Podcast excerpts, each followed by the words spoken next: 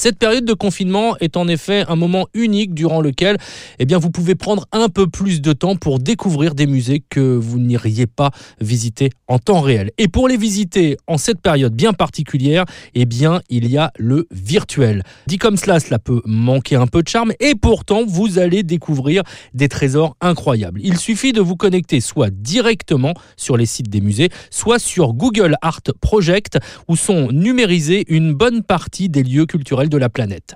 Souris à la main, vous naviguerez alors dans les allées du musée Van Gogh par exemple à Amsterdam, du Guggenheim à New York, du Louvre ou encore du British Museum. Mention spéciale au château de Versailles, vous pourrez notamment flâner dans la galerie des glaces, seul au monde, aller et venir, zoomer sur les plafonds, tenter de dénicher tous ces détails invisibles lors d'une visite réelle.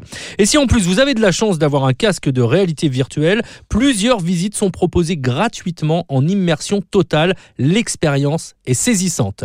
Autre expérience à vivre, celle de l'UMA, l'Universal Museum of Art, un musée 100% numérique qui propose des expositions uniques par thème. Léonard de Vinci, les chats dans l'histoire de l'art, le street art, la Renaissance, des œuvres qui ne se seraient jamais retrouvées dans la même pièce en temps normal.